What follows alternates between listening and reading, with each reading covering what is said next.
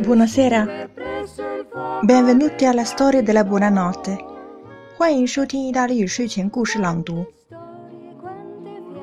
如果你喜欢我的节目，请按专辑上方的订阅，这样你就能在第一时间收听到我更新的节目了。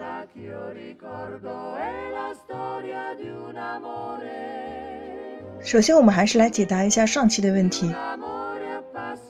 Perché le cugine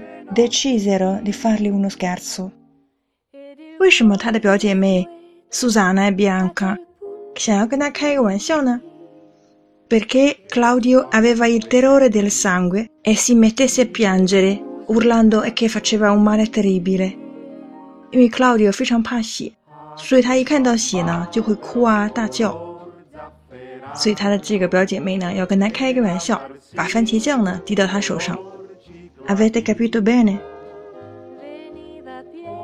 今天我们要讲的是 Il bazar delle cose da nulla，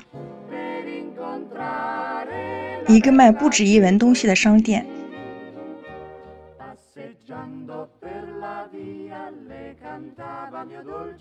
In un piccolo paese che conosco io, c'è un negozio ancora più piccolo il bazar delle cose da nulla.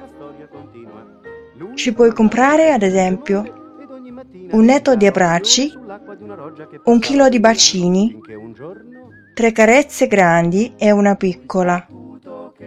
Costano pochissimo. Il negoziante dà il resto, un buffetto sul naso e due sorrisi. E poi ci sono le offerte speciali scatole di coccole formato famiglia, pacchi di paroline tenere all'orecchio, sacchetti di solettico di mamma e papà. Tutto prendi tre e paghi con una stretta di mano. A me piacciono tantissimo le confezioni di stringi tu che stringo anch'io. Sono abbracci forti forti tra le persone che si vogliono bene ho le grattatine sulla schiena e vanno fatte solo su ordinazione e sfornate calde. Sono ottime.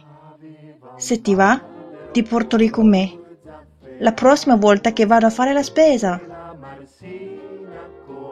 今天我们的问题是：Se tu compri, cosa ti dà il negoziante come il resto？